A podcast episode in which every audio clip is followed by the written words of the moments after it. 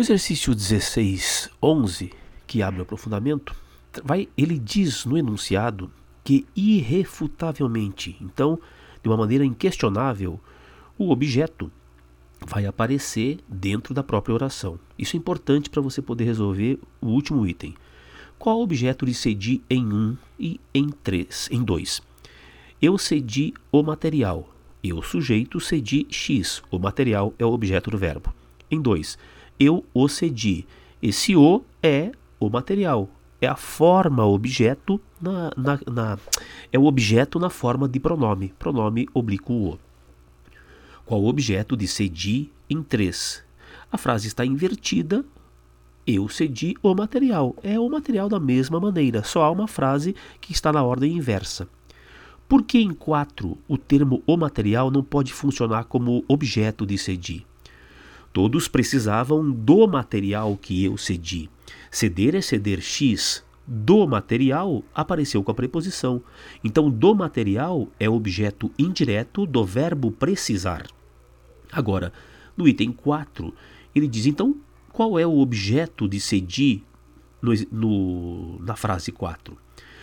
É estranho calma, mas o objeto de cedi é esse que. Porque esse que, na verdade, é uma maneira de a gente evitar a repetição da palavra material. Então eu tenho duas ideias nesta frase. Eu tenho a primeira que é todos precisavam do material, e depois eu tenho, substituindo o que, o material eu cedi, eu cedi o material. A fim de evitar a repetição da palavra material, a gente coloca esse que justamente no lugar dela. Portanto, o objeto de ceder no item 4 é a palavra que, que representa semanticamente o material. Na 1612, um a um tombavam os soldados da guarnição estoica. Muita gente acha que esse verbo é transitivo direto, porque faz assim e vai errar se fizer a pergunta. Um a um tombavam o que? Ou quem? Os soldados, objeto direto, o verbo é transitivo direto. Não, não é assim.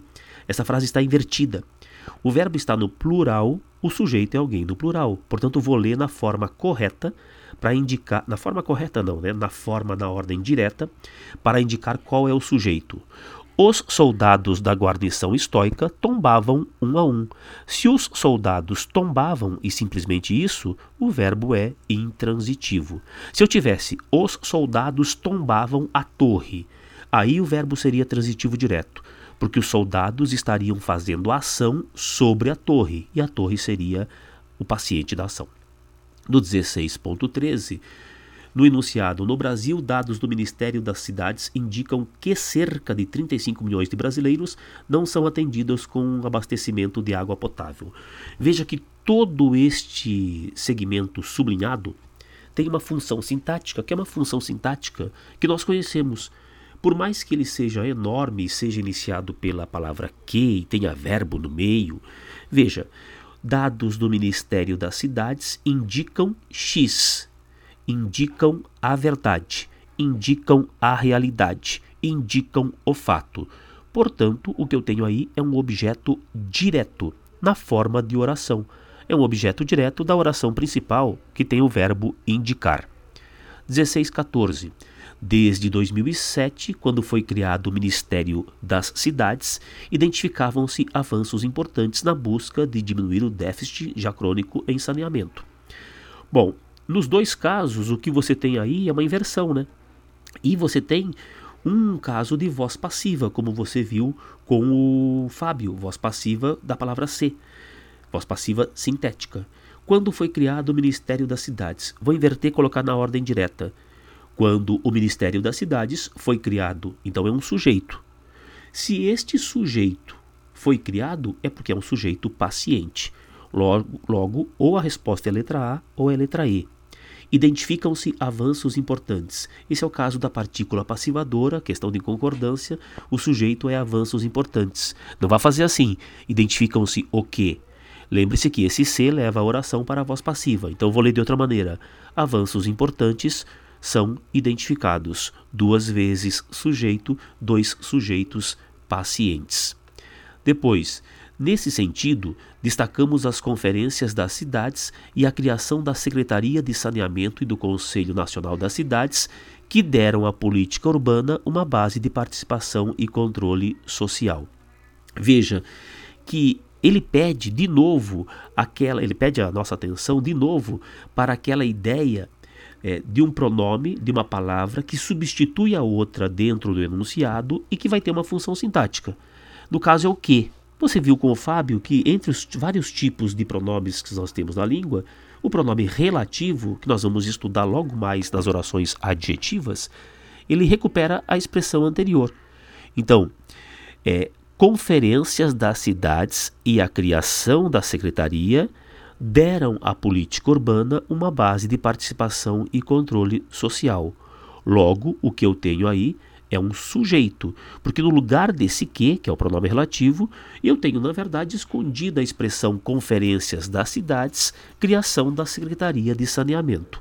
Este é um sujeito que vai indicar uma explicação, porque vai indicar que essas conferências e essa Secretaria de Saneamento do Conselho Nacional de Cidades deram à política urbana uma base de participação e controle social. Resposta era a letra E, portanto. Na 1616, ele pede a classificação correta. Preciso de ti, precisar é precisar de x, objeto indireto. Essa é a correta. O mau exemplo incomoda a mim. Não é objeto indireto, embora você tenha aí a preposição. Como é que eu percebo isso? Pensa no verbo incomodar. Incomodar é incomodar X. O mau exemplo incomoda as pessoas. O mau exemplo incomoda o aluno. Ah, mas por que apareceu a preposição a? É porque antes do pronome mim sempre haverá preposição. Então não há como usar a, a forma mim sem a preposição.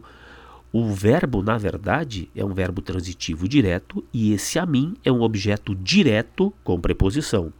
Encontrei-o em decúbito ao chão. O o não é sujeito nunca, objeto direto. Contei-lhes toda a verdade. Contei a eles, contei aos alunos toda a verdade. Este é um objeto indireto. Resposta era a letra A, portanto. No 16, 17, ele pede que você identifique o objeto direto pleonástico, aquele que foi repetido. Então tem que ser um objeto repetido. O único caso em que você vai ter um objeto repetido é na letra E. Palavras leva-as o vento. O vento, que é o sujeito, leva as. Quem que é esse as? Que é o objeto. São as palavras. Portanto, eu tenho duas vezes aí a menção a palavras. Eu tenho uma vez a expressão palavras e depois eu tenho o pronome as, identificando de maneira pleonástica o objeto. O contrário, né? Palavras identificando de maneira pleonástica o objeto na forma as. E para finalizar, no 16, 18, qual é aquela alternativa que traz o objeto direto, é, interno ou intrínseco? O objeto direto interno ou intrínseco é aquele que tem uma relação formal com o seu verbo. Então, quem nunca errou, nunca experimentou nada de novo. Errar e experimentar não tem objetos que tenham uma relação formal de palavra com eles.